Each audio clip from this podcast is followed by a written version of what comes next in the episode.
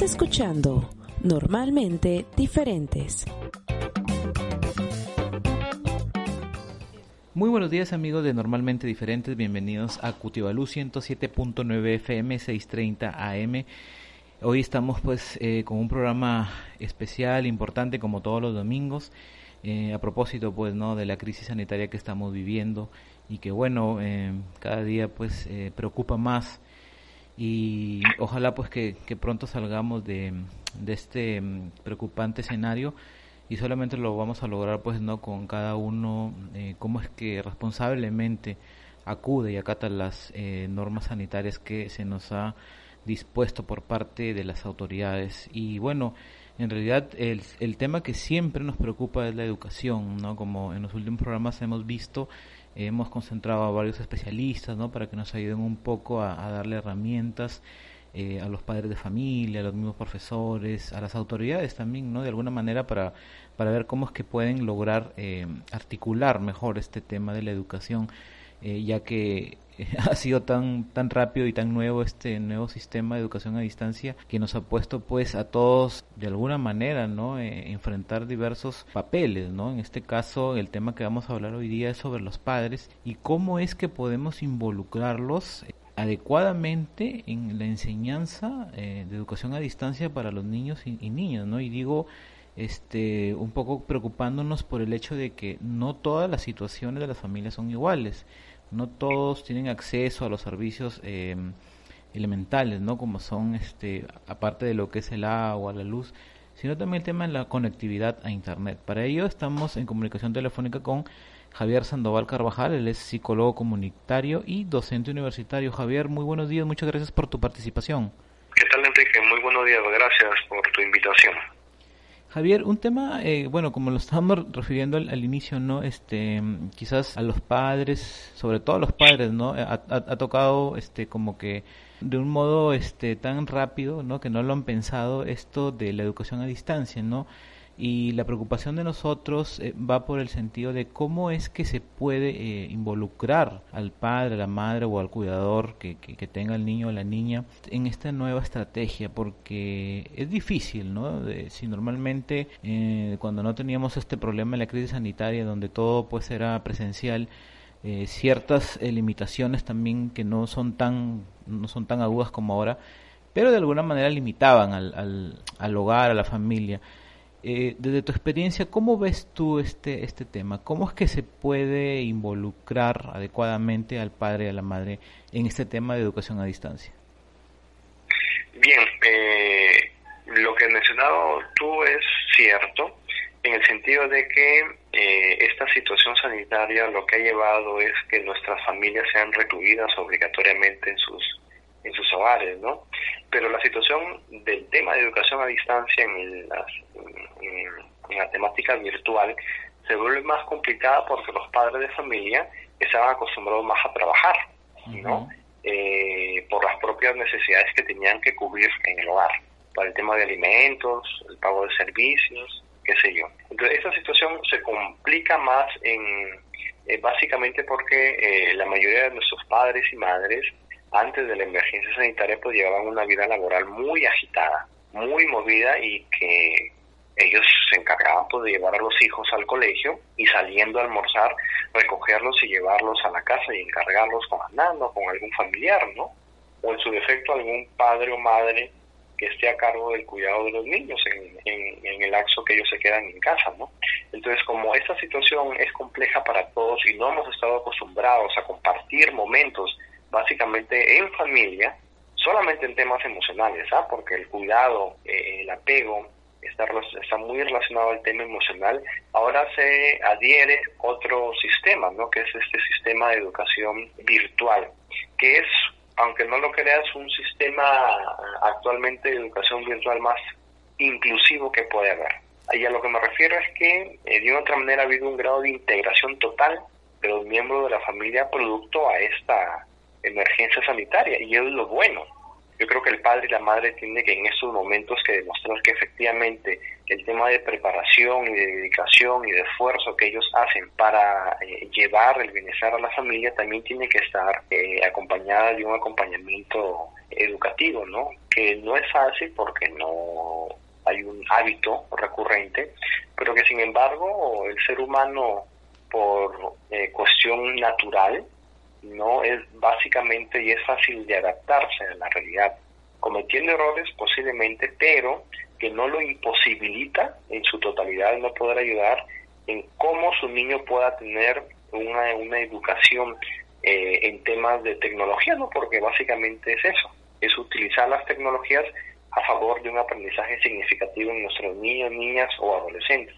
Javier, tú has dicho algo bien interesante, ¿no? Como es el tema de que esta nueva estrategia es una oportunidad, ¿no? Para la unión familiar. Sin embargo, también como referías anteriormente, de antes de la crisis, las familias pues estaban muy agitadas por el tema laboral. Sin embargo, ahora hay muchas familias que quizás han perdido el trabajo, ¿no? Ya sea por parte de la madre o el padre, ¿no? Lo cual hace como que un poco difícil que se, se, genere esta unión.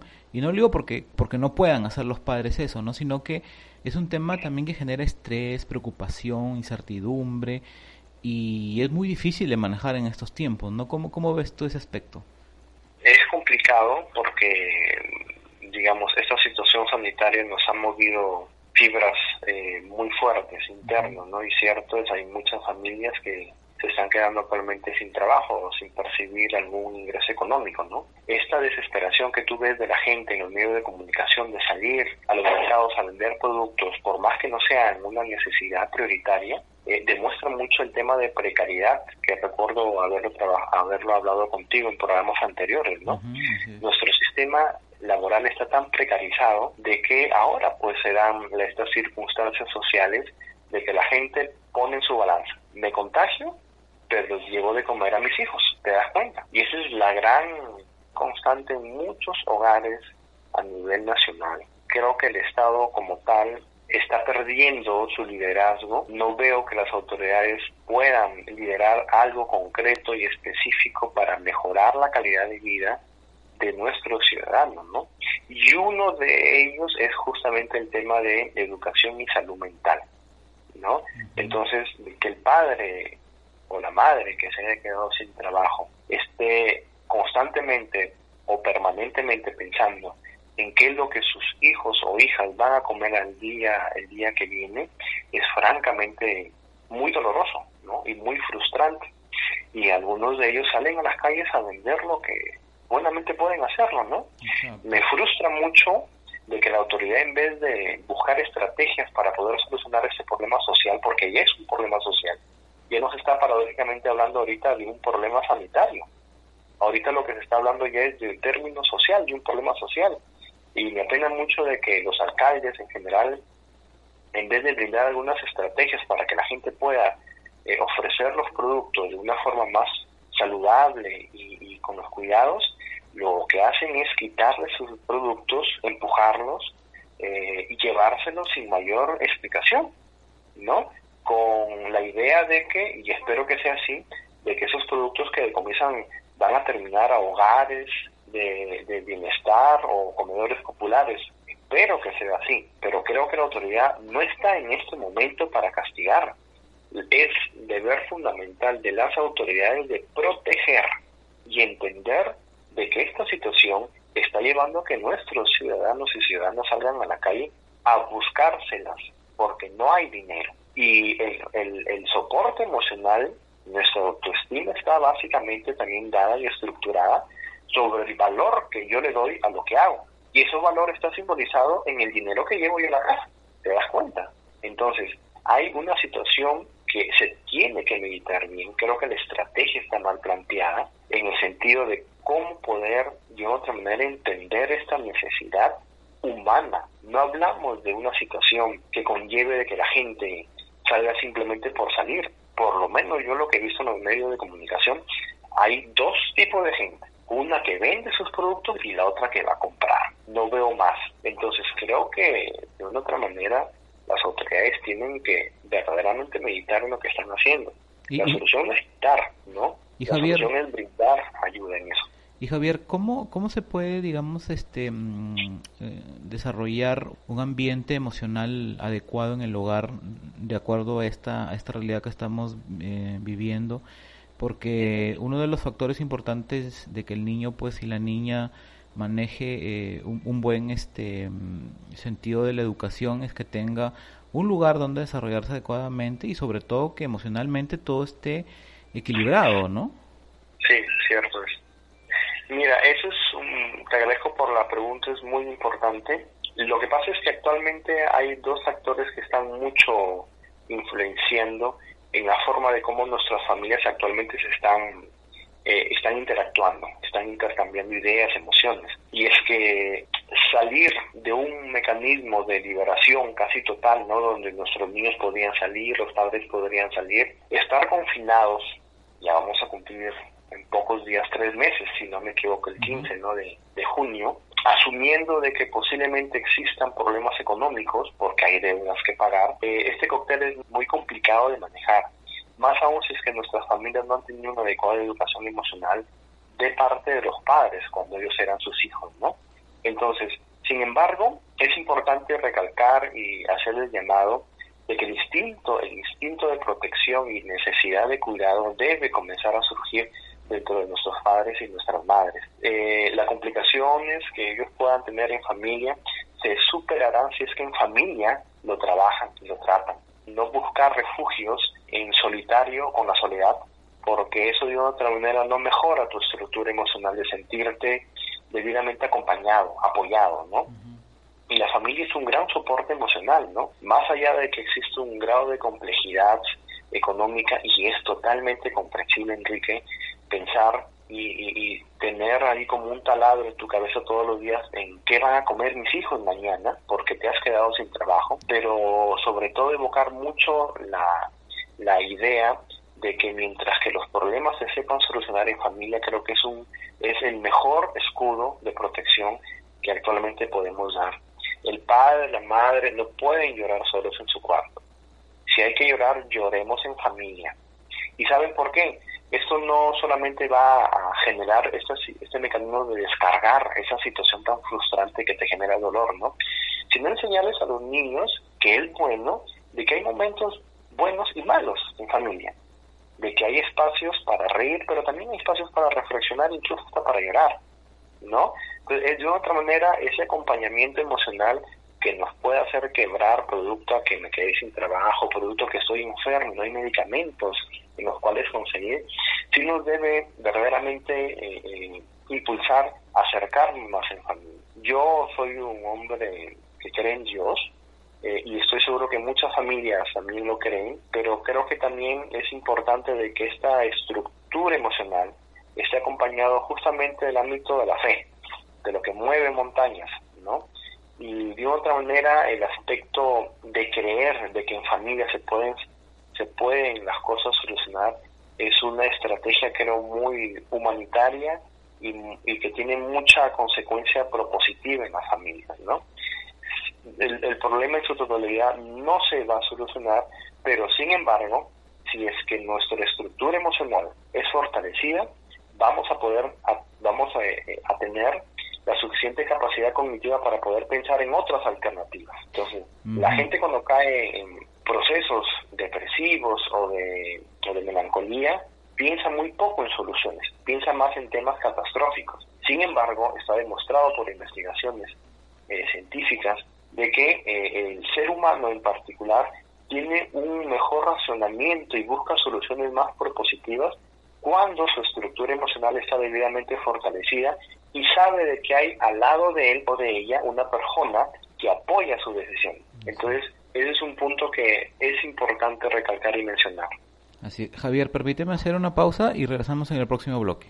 Pero eh, yo sí le he dado el trabajo, entonces a mí lo que me revienta es que gente que no se ha dado el trabajo, no, con una gran tranquilidad, ya opine. Estás escuchando Normalmente Diferentes. Continuamos amigos normalmente diferentes en el segundo bloque de este interesante programa. Estamos eh, dialogando con Javier Sandoval Carvajal, es psicólogo comunitario y docente universitario. estamos hablando sobre cómo involucrar a los padres y a las madres de los niños y niñas en esta nueva estrategia de educación a distancia, ¿no? En el anterior bloque estábamos viendo eh, la mejor manera de cómo sobrellevar este, este problema, ¿no? Porque no todas las familias pues están pasándola de la mejor manera, ¿no? Cada una pues tiene sus limitaciones económicas, ¿no? De recursos eh, en el tema de servicios básicos y eso es lo que hace difícil, ¿no? Que, que realmente pues se pueda mm, llevar a, a, buen puerto este tema de cómo es que se pueden involucrar, ¿no? Porque muchas veces pues los padres tienen que salir a trabajar, otros lamentablemente han perdido el empleo y no, no es la situación, eh, digamos, eh, la mejor, por así decirlo, en, en este tiempo, ¿no? Pero, Javier, quizá, este, ¿cómo, ¿cómo es que se podría complementar algo más, este, eh, didáctico, dinámico, ¿no? Dentro de, de, esta estrategia, ¿no? Porque también hay que ver que los padres, eh, muchos de los padres no están muy relacionados con, con, la tecnología, ¿no? Entonces, eso también es otro punto que no favorece, ¿no? Y, y quizás pues los niños que ahora están ahí también aprendiendo necesitan un monitoreo, un, un seguimiento y una supervisión por parte de los padres. Claro, definitivamente el acompañamiento que los padres den en este sistema de educación virtual a sus hijos es, es de interés, ¿no?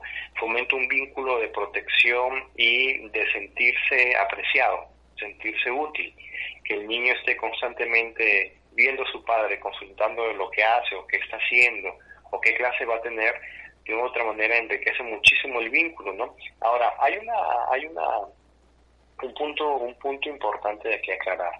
A, a los adultos actualmente, eh, las tecnologías, quienes estamos directamente involucradas con él, eh, con ese tipo de tecnologías, pues no nos facilita en gran forma la vida siempre y cuando la sepamos utilizar, ¿no? Sin embargo, el tema de interacción entre los niños y adolescentes con la tecnología tampoco no es algo negativo, ¿no? La tecnología en gran forma puede contribuir a enriquecer nuestra información y nuestra cultura o, siempre y cuando, como tú lo habías mencionado, no hay una supervisión, puede enriquecer a desarrollar algunas patologías o algunas dificultades en las relaciones sociales. Por eso es importante que desde el hogar el padre o la madre, por más que no tenga una relación de conocimiento en ese instrumento tecnológico, sí creo que el mecanismo debe ir por consultar siempre a su hijo, a su hija, lo que está haciendo, lo que ha aprendido, lo que tiene que investigar, eh, no porque de otra manera ese vínculo emocional hace de que ese proceso de enseñanza virtual se enriquezca más. Eh, es diferente de que un profesor que está frente a ti te explique, vea sus gestos, ¿no? Vea la forma de cómo se deja entender a que lo haga pues un frente a un monitor. Son, eh, digamos, procedimientos totalmente diferentes. Pero como no tenemos al, al, al, al comunicador o a la persona que capacita a nuestros niños, en este caso los profesores, y tenemos una máquina, quien da el refuerzo eh, emocional, pues en este caso es el papá o la mamá. ¿No? En el acompañamiento y en la vigilancia que se le tiene que tener a nuestros niños, niñas o adolescentes para que la información que pueda ser vertida eh, en ese proceso de enseñanza sea debidamente entendida. Entonces, el comunicar, el consultar, el dialogar es algo que todos sabemos, sin necesidad de poder de otra manera tener un vínculo directo con, con instrumento tecnológico, en este caso un celular, una computadora, una tablet, ¿no? Entonces, los procedimientos de enseñanza están, eh, digamos, involucrados en aspectos de, en este caso, el docente, el facilitador, que facilita la información, el alumno, quien es el receptor, el instrumento o el objeto tecnológico y el acompañamiento emocional que es en este caso los padres. Entonces, ya no se habla meramente de la actividad educativa, que recuerdo mucho en psicología educativa se mencionaba, ¿no? Trabajar con el padre, el alumno y el profesor. Ahora tenemos que incorporar una cuarta, que es los instrumentos tecnológicos, ¿no? Que de otra manera, a partir de esta de esta emergencia sanitaria, estoy seguro que van a comenzar ya a desarrollarse procedimientos educativos donde existe una mayor interacción con la tecnología para lograr aprendizajes eh, significativos, ¿no? Claro, y Javier, ¿qué tan importante también es mantener una mm, disciplina en el sentido de que eh, entre familia también se elabore un horario, una manera metodológica de llevar a cabo este mm, este tema, ¿no? Porque yo he escuchado muchos muchos casos en donde dicen que quizás se prolonga un poco más de la, de la educación presencial, ¿no? Porque eh, también tienen que hacer tareas, pasan mucho tiempo eh, en, el computador, ¿no? Entonces, eh, esto también genera como que un estrés no solamente para, para los padres, sino también para los niños, ¿no? Sí, definitivamente es importante de que existan eh, algunas normas de convivencia o reglas que en el hogar se puedan cumplir. Yo siempre sugiero de que en estas épocas donde estamos confinados en nuestros hogares, por ejemplo, el niño o la niña siempre, siempre se levante en su horario normal de ir al colegio. ¿No? Para que cuando esté frente a su computador sepa de que está en un ambiente especialmente adecuado y ubicado en la eh, eh, en el deber que él o ella va a cumplir, que es en este caso recibir sus clases virtuales. Y ese es un punto importante porque cuando ya se llegue nuevamente a, a, a normalizar toda esta situación, el niño no tenga que necesitar un reacomodo de todos sus hábitos que estando en el colegio fácilmente las cumplía, ¿no? Que era levantarse temprano, revisar sus cuadernos, verificar qué cursos va a tener, exactamente el mismo procedimiento, pero ahora frente a un monitor, ¿no? Entonces, no hay profesor, pero hay el monitor donde se puede escuchar al docente hablar y se le puede ver. Entonces, no, es importante mantener esos mecanismos, eh, perdón, esos hábitos educativos que nos puedan permitir de que cuando todo regrese a la normalidad, el niño o la niña o el adolescente no le va a costar adecuarse en ello, ¿no? Por otro lado, es importante también que exista una vigilancia constante o una supervisión de parte del adulto que está que cargo al alumno, al niño en todo caso, no sea papá, mamá o un adulto eh, que esté responsable de ellos. ¿Por qué? Porque es necesario de que no se pueda, eh, digamos, abusar respecto a la aplicación o a la utilidad de ese instrumento tecnológico, ¿no?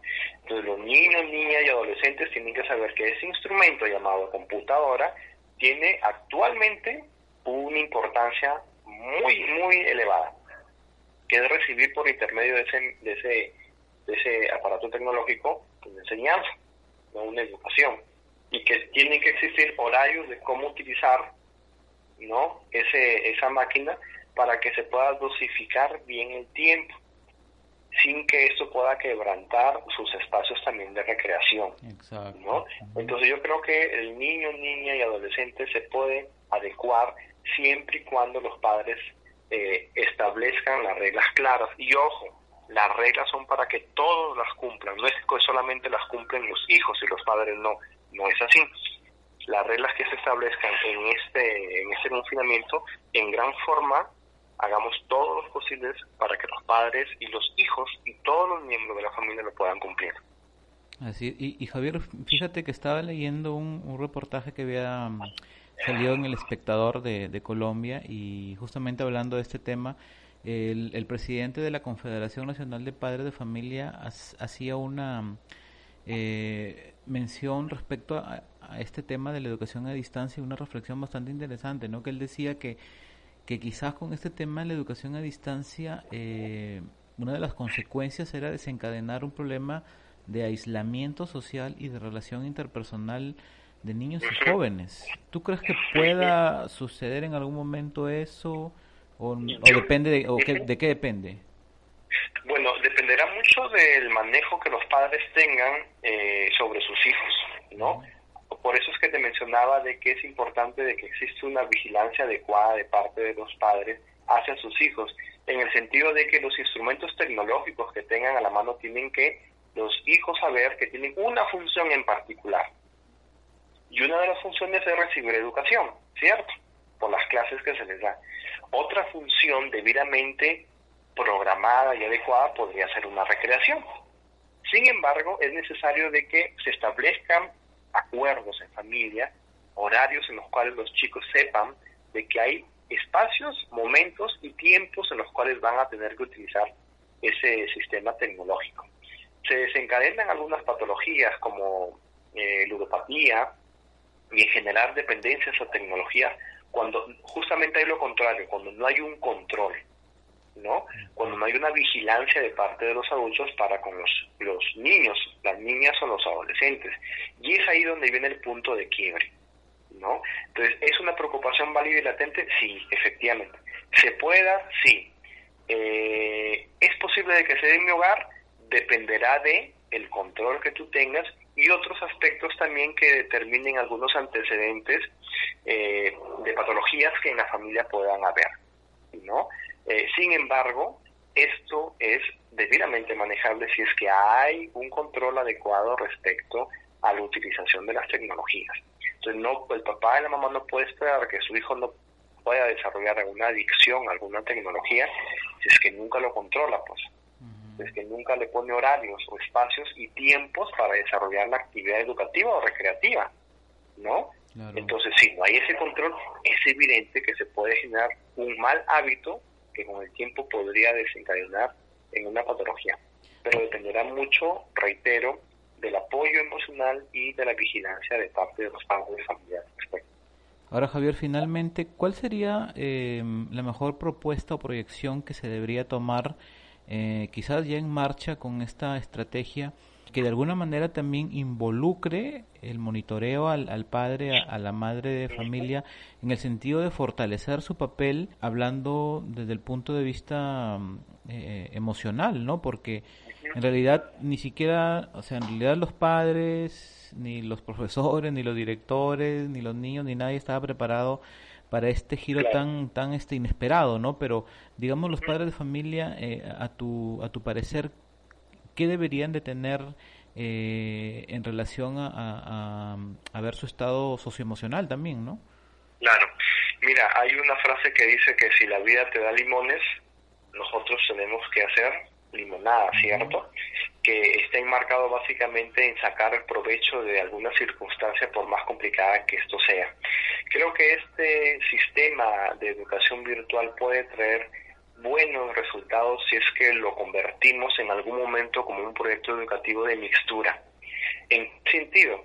En que eh, se pueda desarrollar algunos proyectos educativos de parte del Estado, en general de la actividad privada, donde se puede intercambiar educación presencial y educación virtual con vigilancia de los padres, de tal forma de que el sistema educativo podría estar mejor enriquecido en el acompañamiento que los padres dan a sus hijos, utilizando las tecnologías para aprender, y también en mejorar ese aspecto de relación eh, familiar, ¿no? Eh, creo que sería muy interesante si sabemos, por ejemplo, más adelante de que los padres por lo general están los sábados y domingos compartiendo en familia, ¿por qué en todo caso no desarrollar cada cierto tiempo en el ciclo educativo clases que se puedan dar los sábados y domingos de forma virtual y que los padres estén ahí acompañando a sus hijos? Entonces, sin embargo, esto es parte de, eh, o sería parte de justamente poder atrevernos a generar mixturas en acompañamiento de las clases presenciales y de las clases virtuales. Todo proceso educativo requiere cambios, sí. ¿Esos cambios pueden afectar? Sí, pero hay un condicionante natural en el ser humano y es que nos adaptamos a todos los cambios que en nuestra vida puedan haber, ¿no? Entonces creo que sería interesante que se podría eh, evaluar el generar un sistema de educación mixto, que sean presenciales, pero también que sean virtuales. Y eso creo que se enriquecería adicionalmente el tema de educación en general, en el país o en el mundo, ¿no? Así es. Y bueno, en realidad es un tema bastante complejo, ¿no? Porque como hemos visto, pues no solamente tiene que ver eh, el tema de, acceder, ¿no? A la tecnología, tener este servicio de internet, una tablet, un dispositivo móvil, una computadora, sino también está el lado emocional, ¿no? Que es lo que siempre nos preocupamos en este programa, ¿no? Porque probablemente, como ya lo hemos referido, ¿no? Muchas familias este, ahora están pasándola muy, muy, muy mal eh, y eso se suma pues el estrés, quizás familias donde eh, la violencia pues está instaurada ahí, ¿no? Eh, donde quizás solamente uno de los miembros es el que trabaja y probablemente ahora no lo hace Entonces eh, es muy complejo, ¿no? Y esperamos, pues, ¿no? Que como Javier nos refiere, ¿no? Se tome en cuenta la manera de articular también el lado eh, socioemocional para no abandonar, ¿no? Una parte importante de la familia como son los padres. Bueno, Javier, yo te agradezco bastante por la participación y bueno, siempre eh, con tu con tu mensaje, tu mensaje final quizá para alguna reflexión para nuestros amigos oyentes. Eh, sí, eh, Enrique, gracias por la invitación. Reitero eh, que es importante que estos espacios de contrariedad, contrariedad emocional, de dificultades económicas, nos ayuden mucho a reflexionar de que más adelante la situación puede mejorar, pero dependerá mucho de cómo en familia podamos solucionar progresivamente estas dificultades. Fácil no es, definitivamente. Nadie, estoy seguro, en este planeta, en este mismo momento, la está pasando bien, ¿no? Pero creo de que eh, nuestra sociedad peruana por algo se ha caracterizado de salir de las peores circunstancias. Este no es el único momento que hemos tenido de dificultades eh, emocionales o económicas, pero creo que en unidad está justamente eh, la solución que podríamos encontrar nuestras dificultades. Mucha unión, mucha comprensión, mucho diálogo. El acompañamiento emocional hacia nuestros hijos y los hijos hacia los padres es un reforzador que nos puede dar mejores soluciones. Gracias a ti, Enrique, y nuevamente eh, un saludo para tus este, oyentes. Bien, Javier, muchas gracias. Amigos, hacemos una pausa y regresamos en Normalmente Diferentes. Yo me ducho dos veces al día y me lavo las manos muy seguido. ¿En serio? Yo igual. Sí, porque eres dentista, él es un loco. Estás escuchando Normalmente Diferentes.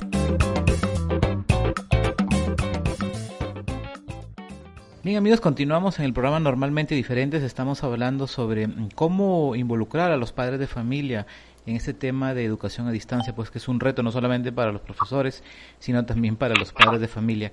En estos momentos tenemos comunicación vía telefónica con el profesor Helio Mondragón.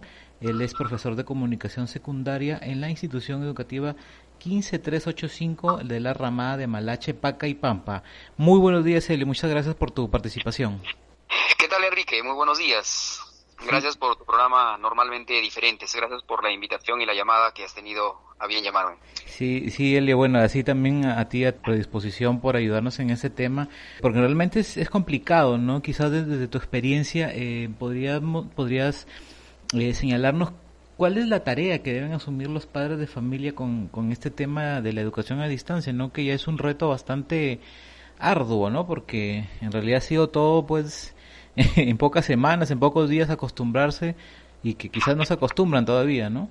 Sí, antes que abordar lo que me estás interrogando, quisiera un poco este, aclarar cuando me dijiste, me presentaste que era de la institución educativa 15385 de la ramada de Pacaipamba.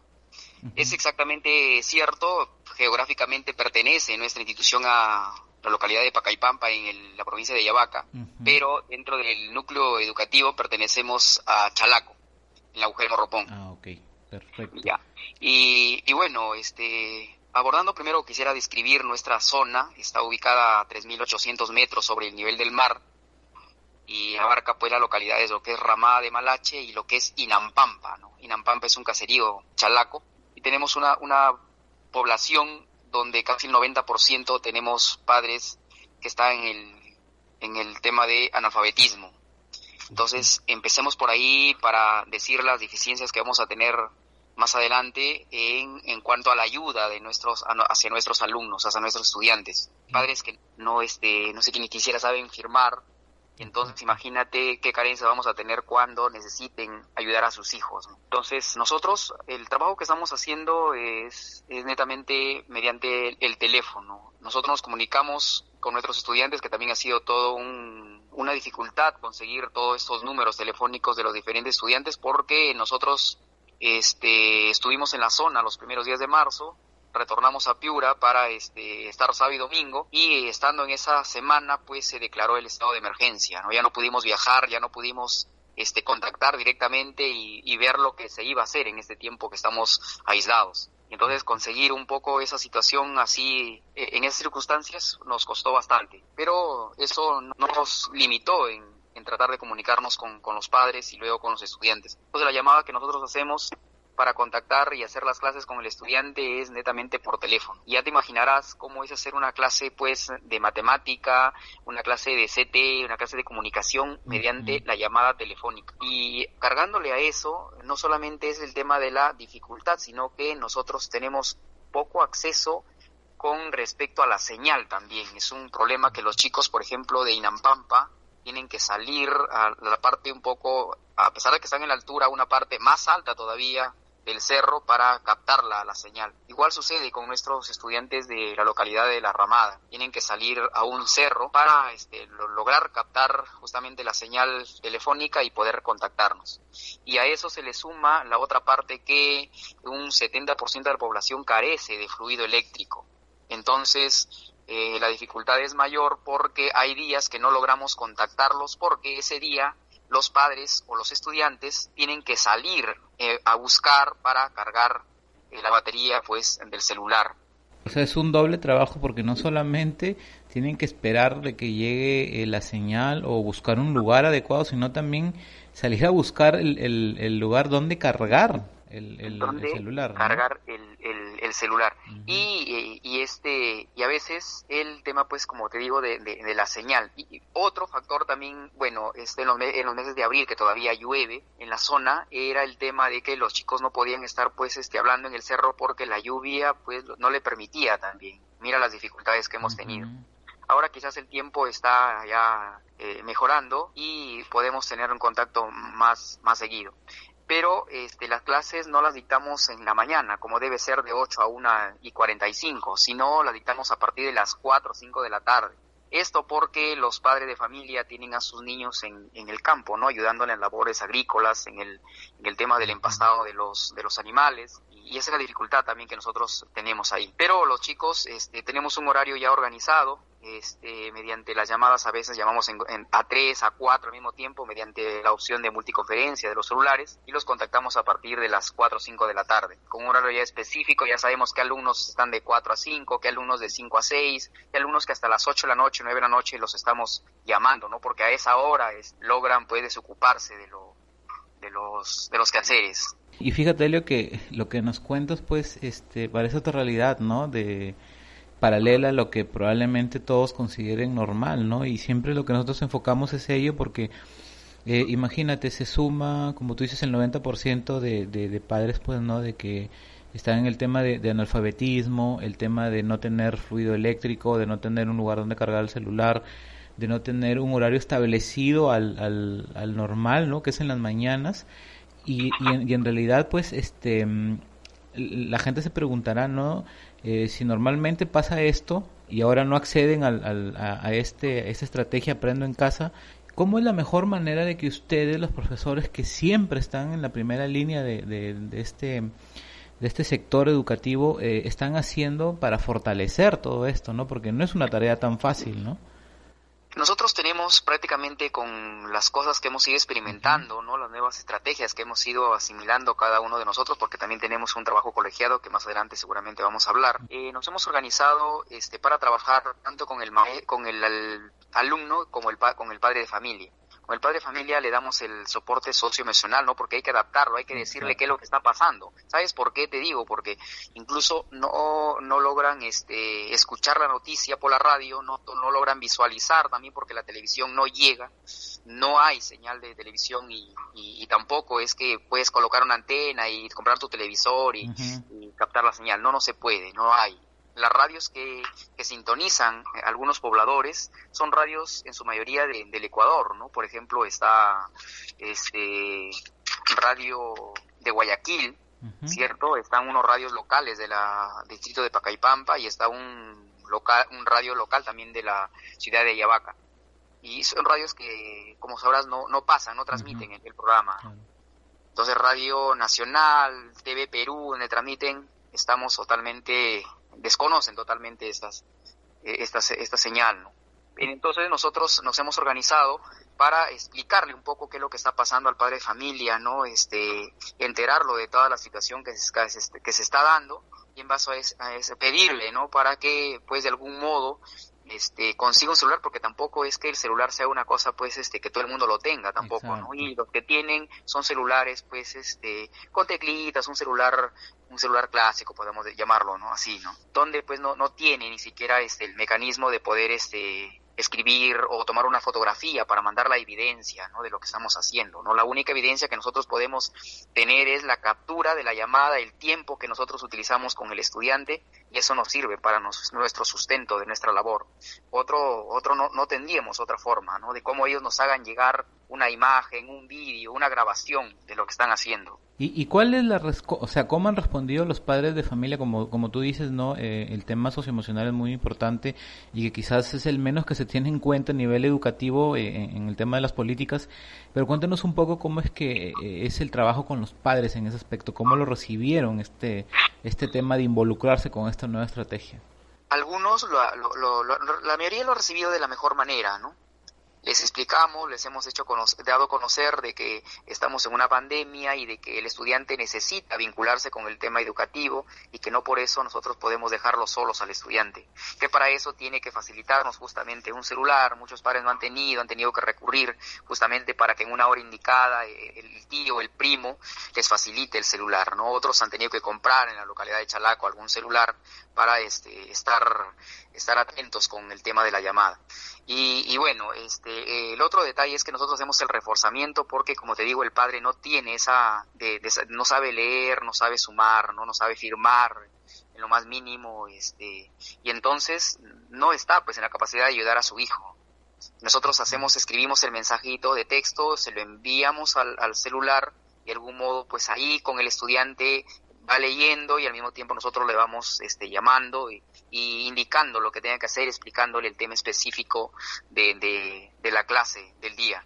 Y tremendo reto, ¿no? Porque imagínate, aparte de, los estudiantes, de los niños y niñas y adolescentes que están involucrados en este mm, en esta estrategia, también hay que ver el tema de los padres, ¿no? Que es un punto bastante eh, importante, ¿no? Porque ahora mismo con este tema eh, ellos se convierten quizás en los en los profesores principales, por así decirlo, en, el tema de la formación educativa de los niños, ¿no? Ahora justamente es eso, el, el padre está cumpliendo esa esa labor, esa función, ¿no? Esa función de, de estar ahí con el estudiante, ¿no? Por lo menos el ánimo, creo, ¿no? este, pasa por eso, ¿no? Por un, por un tema netamente de, de, de, animarlo, de estar, de, por lo menos darle el celular y estarle diciendo tienes que estar a la hora, escucha al profesor, escucha las indicaciones, este, de, este, realiza la actividad que te han dejado. Por lo menos esa parte la tenemos como institución. Nosotros tenemos, este, es un complejo en realidad de primaria y secundaria. Nosotros tenemos 164 estudiantes, 82 de secundaria y 82 niños de primaria.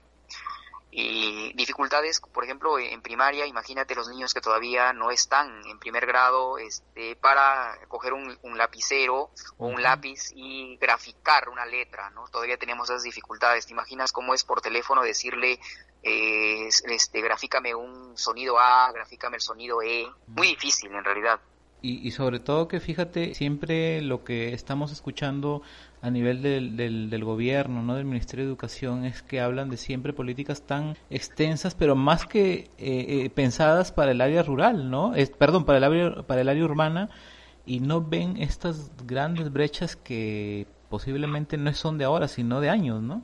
lo que siempre, sí, sí, claro, ¿no? Es una, es una situación que necesita una reestructuración total, ¿no? Sabemos que nuestro sistema educativo es, es eh, muy, muy deficiente, es una cuestión centralizada, no se ha visto nuestra problemática eh, de la región, nuestra problemática distrital, porque los textos que te viene, por ejemplo, en las antologías literarias, que son, son textos que da el Ministerio de Educación, este, muy bien su iniciativa, pero falta pues especificar, ¿no? Por ejemplo, hay lecturas que vienen de la situación, eh, por ejemplo, de, de los samuráis, ¿no? Una, una lectura de los samuráis. Tú te imaginas un niño de estas zonas eh, tener que explicarle no solamente la lectura, sino qué es un samurái, dónde están, qué hacen, a qué se dedican, en lugar de... No tiene nada su realidad Claro, no es su realidad, ¿no? Son textos que de repente, no, es que no lo vayan a aprender, tienen que aprenderlo porque es cultura, pero más adelante, ¿no? Por ahora las cuestiones deben ser específicas de la zona, hay literatura regional abundante que nosotros nos podemos afianzar de ello para que el niño vaya teniendo un panorama más amplio y luego vaya conociendo otras cosas ya fuera del país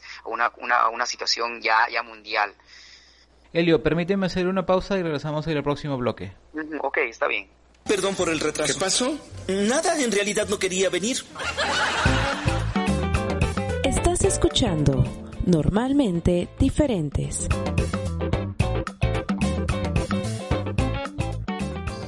Amigos de Normalmente Diferentes, entramos ya al último bloque del programa. Estamos conversando con Elio Mondragón López. Él es profesor de la de comunicación secundaria de la institución educativa 15385, la ramada de Malache, Pacaipampa, eh, y él pues nos, nos estaba contando un poco de la realidad ¿no? de, esta zona en donde el 90% pues, de los padres de familia eh, están en situación de analfabetismo, eh, no hay un lugar, digamos, en donde la señal llegue correctamente, la señal de celular, porque ellos a través de llamadas telefónicas es como que hacen las clases para los niños y sobre todo pues que no es en el horario acostumbrado, no que es en la mañana, sino que tienen que ver un horario en donde los niños puedan estar porque también están en, en, el campo, no es una situación que probablemente las autoridades conozcan pero como que no la tienen muy en cuenta, ¿no? Pero eh, lo más, lo más este, mm, preocupante, Elio, y quizás tú nos puedas ayudar un poco, es en, el anterior bloque tú decías, ¿no?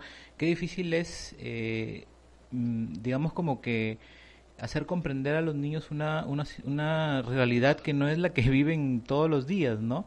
y más aún con el problema pues eh, de los padres no que, que también pues están ocupados en sus labores pero también está el tema del analfabetismo no entonces ahí cuál cómo es la estrategia que ustedes emplean para para generar este aprendizaje no tan difícil que es eh, a través de las llamadas no mira nosotros nos nos hemos organizado siguiendo los lineamientos del ministerio de tal manera que cada maestro ah, le han nos han asignado un, grado respectivo. Nosotros en realidad somos ocho maestros de, secundaria, de, todas las, de todos los cursos que se dictan en secundaria, y son cinco grados. En los grados que tienen mayor alumnado nos han asignado dos maestros por, por grado.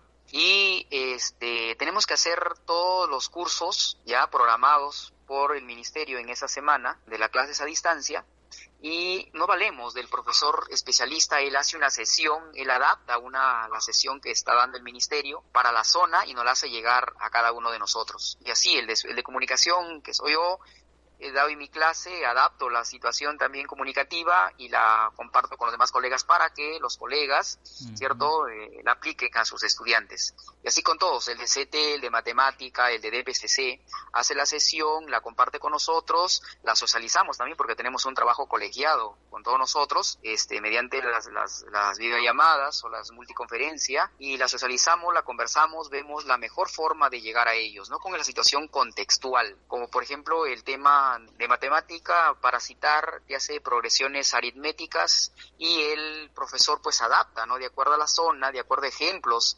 este, comunales, un ejercicio de matemática. Asimismo, el de, el de comunicación eh, adopto un texto con el tema pues de las costumbres de la zona y aplico lo que debe hacer las preguntas eh, para que los estudiantes este, respondan. Y un punto importante, un factor importante en este tema de la educación es el bienestar emocional en el hogar. Probablemente ustedes conocen cómo se, cómo se está manejando este tema que es muy difícil porque de alguna manera eso también influye en cómo es que los niños pues tienden a absorber los aprendizajes, ¿no? Sí, he sabido de que el, el estudiante para aprender una lección, para aprender una determinada situación, debe estar presente el maestro, ¿no?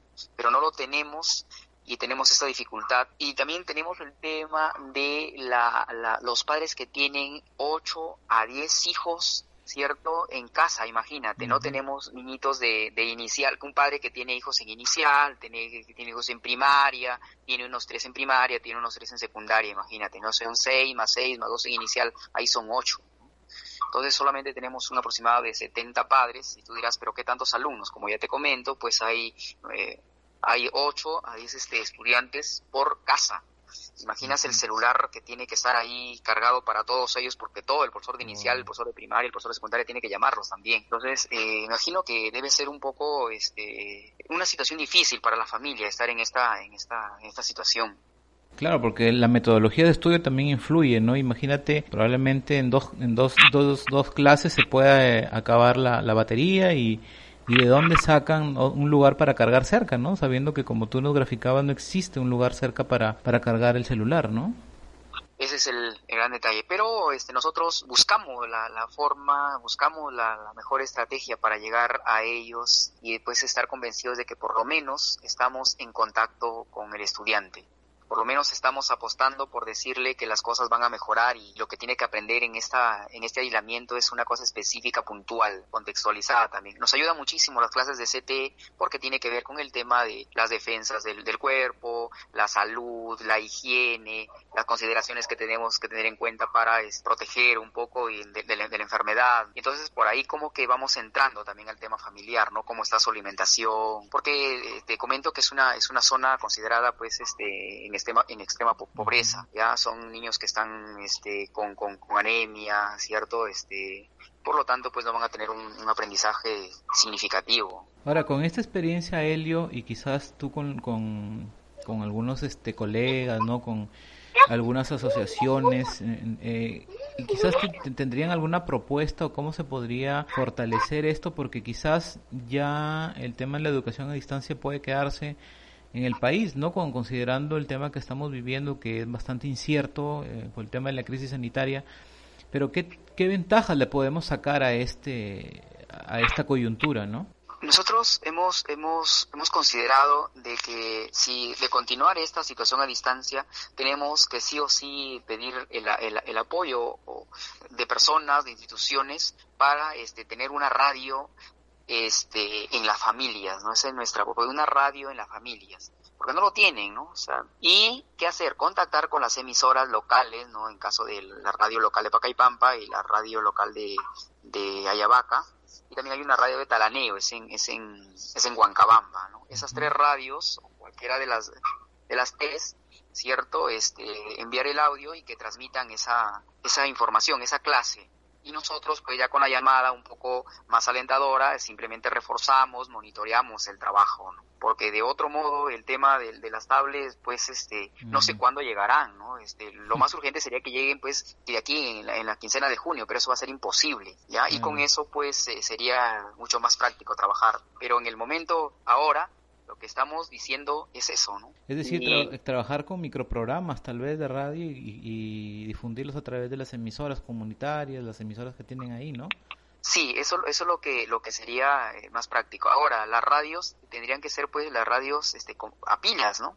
Porque imagina también tenía otro problema de que les demos una radio que tiene que necesitar del, de la situación de corriente, ¿no? Sería un poco eh, también no, no tan eficaz la situación en realidad este, este panorama de alguna manera fastidia, ¿no? Y lo digo así porque nadie estaba preparado para, para este cambio tan brusco, ¿no? Pero digamos que como que vemos que siempre, y no sé hasta cuándo puede estar postergado el sector educativo y sobre todo la zona rural, ¿no? En la que nosotros siempre incidimos porque es la más olvidada, ¿no? Y, y, y al parecer, pues estas medidas y esta, esta estrategia, a pesar que a todos, pues, este, nos ha cogido así de imprevisto, pero no se ha pensado realmente, no se ha consultado a los actores principales para ver cómo es que lo puedo mejorar y cómo es que lo puedo llevar a buen puerto en favor de todos, ¿no? De los padres, de los profesores y de los niños, ¿no? Que son los más este, vulnerables en este punto.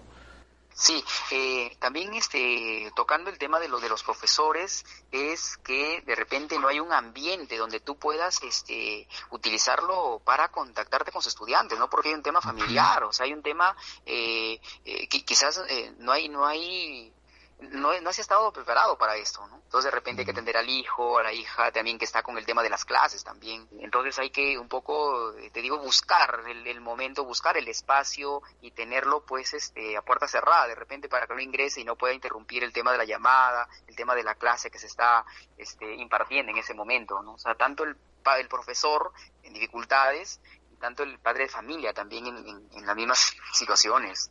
Claro, porque también hay, bueno, la mayoría de, de, profesores también son padres, ¿no? Y tienen que involucrar con, con esta nueva estrategia en beneficio de sus hijos, ¿no? Y en todo caso, Helio, a, a nivel regional, ¿no? Porque a veces se, se espera que el nivel central resuelva las cosas, pero estamos viendo pues que ustedes ya están como que proyectándose eh, en soluciones inmediatas. Dentro de, lo que es eh, la Dirección Regional de Educación, el gobierno regional, ¿ya ustedes han hablado de esto, se han acercado o ellos se han acercado a ustedes para también buscar esas estrategias que mejoren este, este tema de la educación a distancia?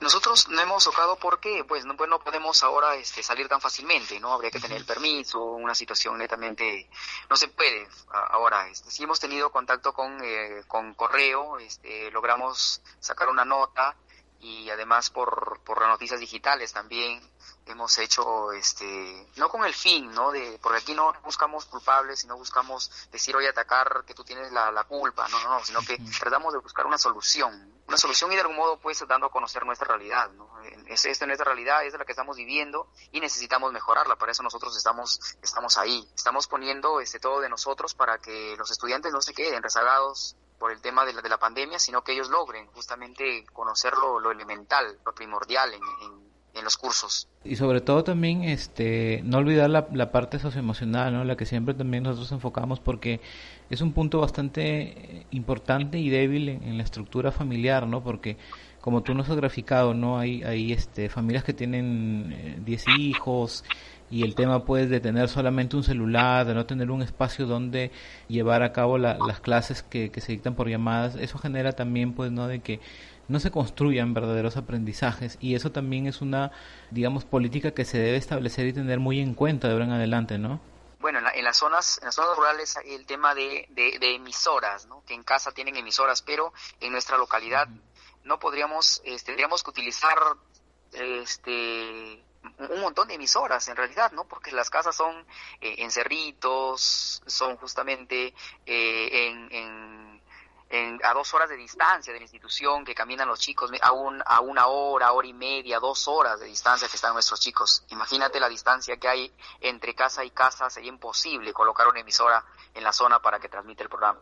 Lo que sí sería más conveniente y lo que le hemos visto mucho más este rápido, eficaz, sería el tema, el tema radial, ¿no? Conseguir una radio este, que nos donen, nos regalen personas bondadosas una institución, darles una radio, contactar con las eh, emisoras locales y transmitir en un horario específico, que yo creo que sería más práctico, ¿no? Un poco para este no estar con esa situación de los de los celulares y, llamaríamos pues de manera interdiaria, ¿no? Ya no cargaríamos tanto al padre de familia también, ¿no? El padre de familia creo que sentiría este una posibilidad de tener más cercano el, el mensaje académico. Y sobre todo porque también me pongo a pensar que ellos también pues se deben sentir mal, ¿no? Al no poder ayudar a los niños por todas las limitaciones que hay, ¿no? Y, y eso pues también este de alguna manera eh, afecta ¿no? el, sistema socioemocional. Bien, Elio, bueno, eh, agradecerte por tu participación y, y, esta, y esta gran realidad que nos, que nos, nos has comentado hoy día y esperamos pues que, que se tome en cuenta, ¿no? Que no sepan, que no eh, las autoridades, el gobierno central no crea pues que, que todo se resuelve en Lima, ¿no? Sino que también en las zonas rurales. Muchas gracias, Elio, por tu participación. A ti, Enrique, gracias por tu programa normalmente diferentes. Excelente. Espero otra oportunidad conversar más con, con ustedes. Bien, amigos, nos encontramos el próximo domingo. Muy buenos días. Estás escuchando Normalmente Diferentes.